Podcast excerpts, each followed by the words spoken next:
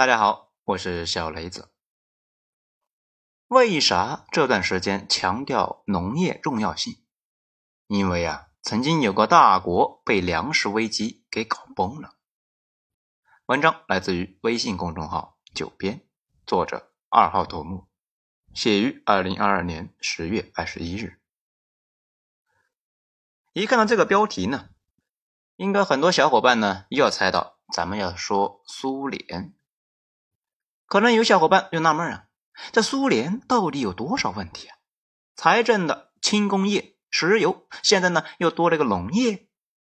没错，苏联后期的问题呢是系统性的，几乎呢没有不出问题的地方。就跟泰坦尼克号似的，有十六个水密舱，撞到冰山上之后呢，如果四个水密舱被撞穿，啥事都没有；恰好呢撞穿了五个，那就回天乏力，赶紧跳船逃生吧。苏联如果只是一个部门有问题，其他部门呢也能够给他补上，但是几乎所有部门都出了问题，都指望着财政来补，财政呢自己也没钱了，可不就一拍两散吗？啊，今天呢咱们就重点聊一下农业。可以说啊，苏联的农业呢一直不咋地，从刚开始就先天不足。早在斯大林时期的苏联，人均粮食产量呢那还不如沙俄。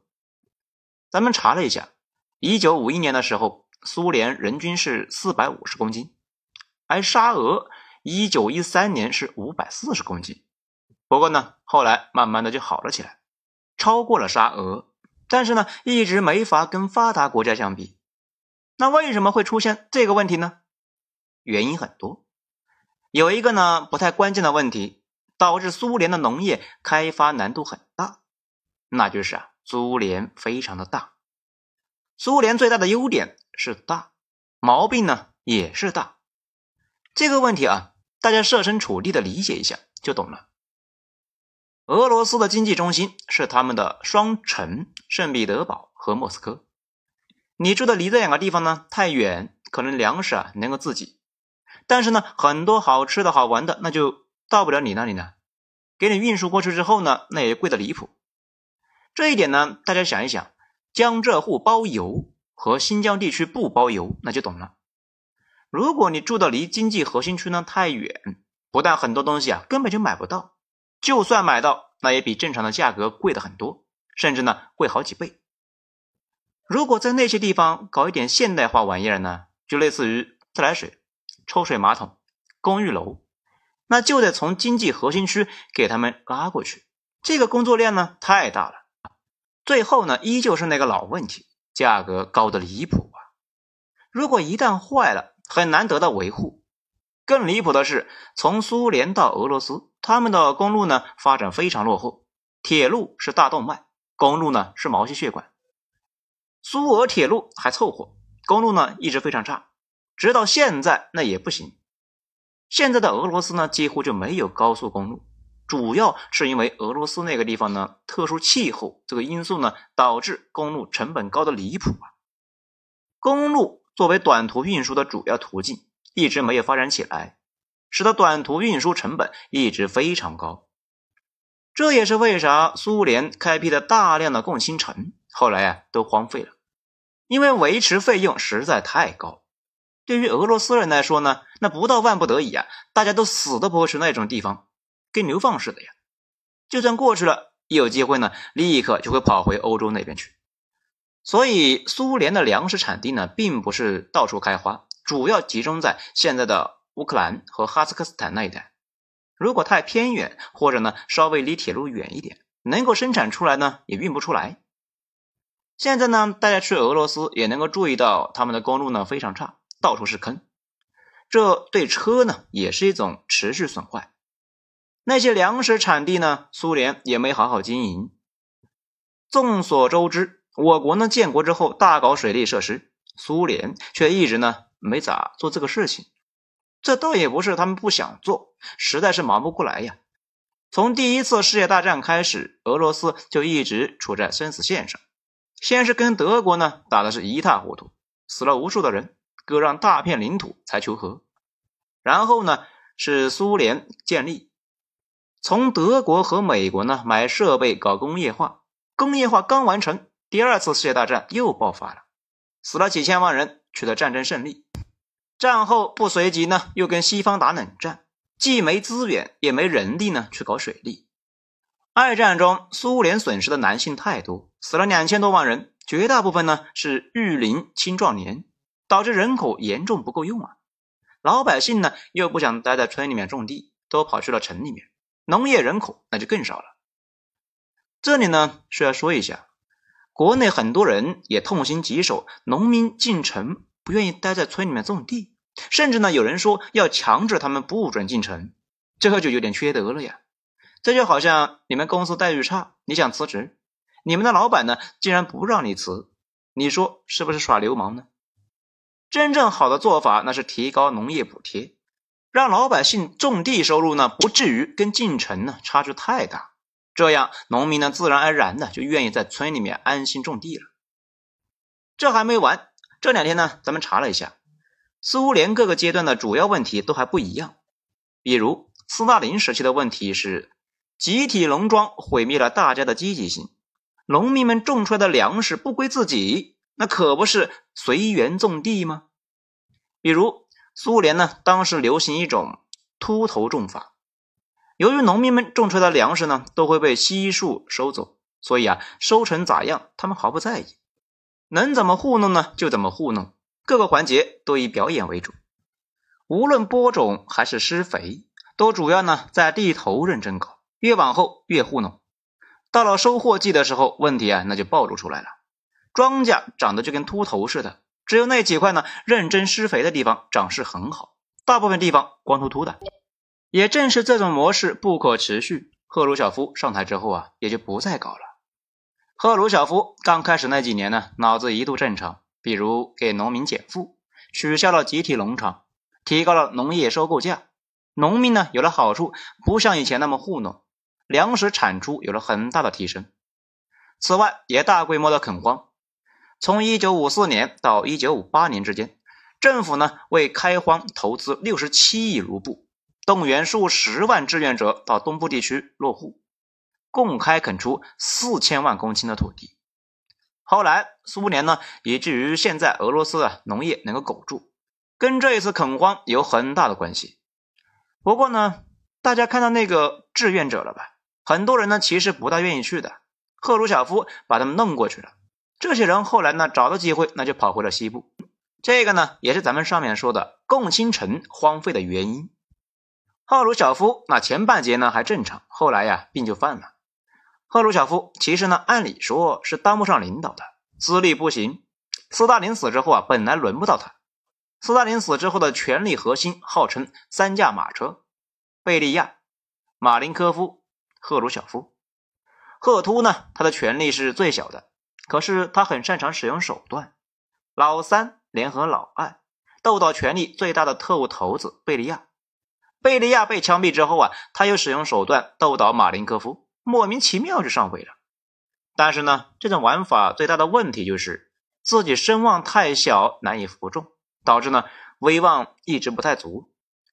为了给自己的声望充值，就得做出呢比斯大林更牛逼的大事，所以。越往后越过分，比如给农业部门呢下达了不切实际的生产目标。苏联之前采用的是轮种制，一块地呢种一年休一年，现在呢年年都种，搞竭泽而渔。倒也不是因为赫鲁晓夫呢不懂农业，直接下命令这么搞，而是啊上面的任务过重啊，基层无论如何都完不成，那只好这样做。不仅呢下定目标，还搞玉米。这个呢，咱们之前有讲过，赫鲁晓夫呢去美国看了美国人种的玉米之后啊，那表面上是云淡风轻，表示呢，哎呀，很无所谓呀，雕虫小技，不值一提。这回去之后啊，疯狂推广玉米，大家呢也不太敢跟他说啊，苏联国情和美国不太一样。于是呢，很多不适合种玉米的土地呢，也都种上了，最后农作物大规模减产。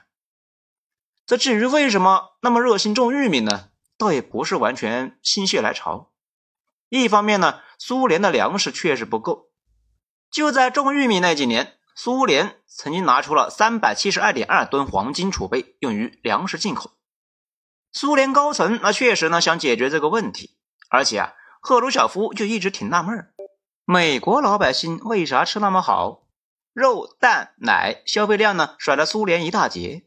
后来呀，目睹了美国一直呢连到天边的玉米地之后，跟手底下人这一商量啊，觉得自己呢找到了问题的关键，他准备在苏联种玉米，用收获的玉米呢喂猪喂牛，这样啊就可以提高肉蛋奶。这逻辑呢倒也没错，一到执行阶段啊，很快就搞歪了呀。因为苏联那一带呢高纬度，日光不足，根本就不适合种玉米，自然呢后来就啥也没长出来。不过苏联领导人对肉蛋奶有强烈的执念，这个呢倒也好理解因为老百姓的生活水平跟肉类消费强相关，这很难说老百姓这一年吃一次荤，这生活水平会很高，对吧？这为了解决这个问题呢，历代领导人呢前仆后继啊，没想到后来俄罗斯意外解决了啊，这个呢咱们一会儿再说。这不仅呢没法种玉米，苏联呢一直也没有太解决老百姓的积极性的问题，也就是呢著名的，他们装作给我们发工资，我装作给他们上班。这个问题啊，在计划经济之下几乎无解，激励和创新。不足是计划经济的两个死穴，可能呢在极少数的地方或者是短时间解决了，但是呢全局长期的效率低下却是无法解决。这在各国的实践中被反复的证实。为了避免引战呢，啊这个咱就不多说了。赫鲁晓夫最后呢还是没有熬过激烈的同僚竞争。一九六四年他在黑海度假的时候。勃列日涅夫等人呢，在莫斯科发动政变，赫图呢被解除了所有职务，光荣下岗。后来专心写作，七年之后啊，心脏病发作挂了。赫图应该是苏联历史上呢对农业最上心的一个领导。当初政变呢要推翻他的时候，骗他回莫斯科的电报里面竟然说是要他回去开农业会议。赫鲁晓夫呢，那就兴冲冲的就回去了，然后呢。就被宣布解除职务。随后上台的是勃列日涅夫，也就是那个著名的勋章爱好者，也被称为苏勋宗。他手上苏联核弹超过美国，叠加美国呢深陷越战泥潭里面，油价高涨，苏联的国力在苏勋章的在位期间达到了顶峰。他从一九六四年一直呢干到了一九八二年，正好摊了一个石油周期。那评论区呢丢个图，大家应该就能看出来。他在任的时候啊，那油价是一年比一年高。苏联呢卖石油赚的是盆满钵满，美国当时都快倒闭了啊，乱成一团。大家知道著名的西方杠八幺演习吧？这一场五十万苏军参加的军演震惊了西方。大家呢看那个图就知道啊，那个时候正好是油价巅峰，也是苏联国力的巅峰。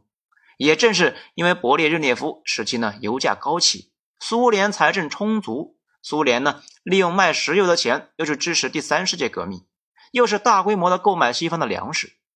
当时啊，主要是向美国、巴西、加拿大购买，买来的粮食呢，喂猪、喂羊、喂牛，并且呢，买了大量的轻工业品，形成了当时一个石油换粮食的策略。那些年，苏联呢，如果有啥地方需要经费，那第一反应呢，就是向计划经济委员会批石油配额。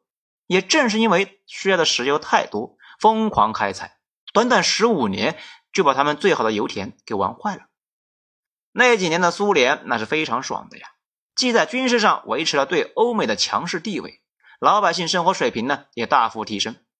冷战进入了苏攻美守阶段。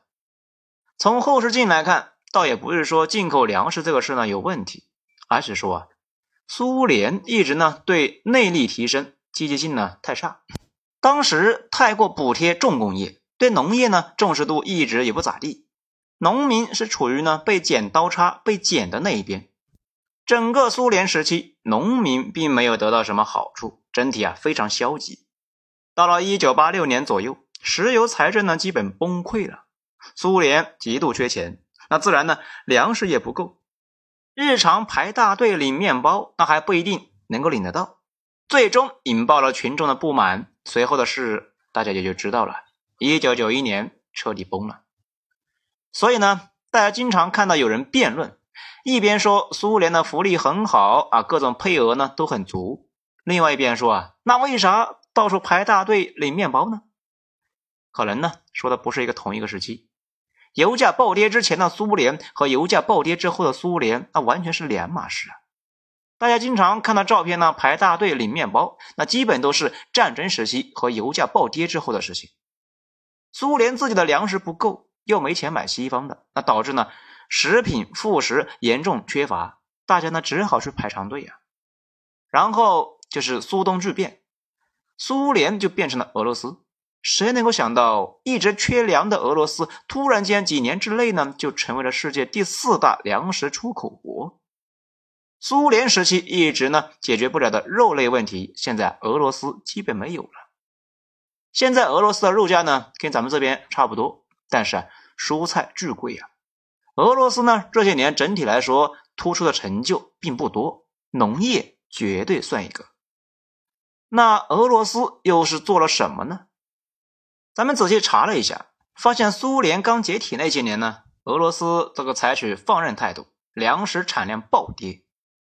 后来一直到二零零七年，俄罗斯政府呢就颁布了新的惠农政策，给农业进行大规模补贴。种地呢不再是无利可图，于是啊，很多俄罗斯公司就租了大片的土地去种粮食，粮食产量呢就上去了。现在俄罗斯的耕地呢比苏联那少得多，能够有这么大的进展呢，主要还是利润驱动下大规模引入技术设备和良种，叠加俄罗斯地势平坦，适合呢机械化。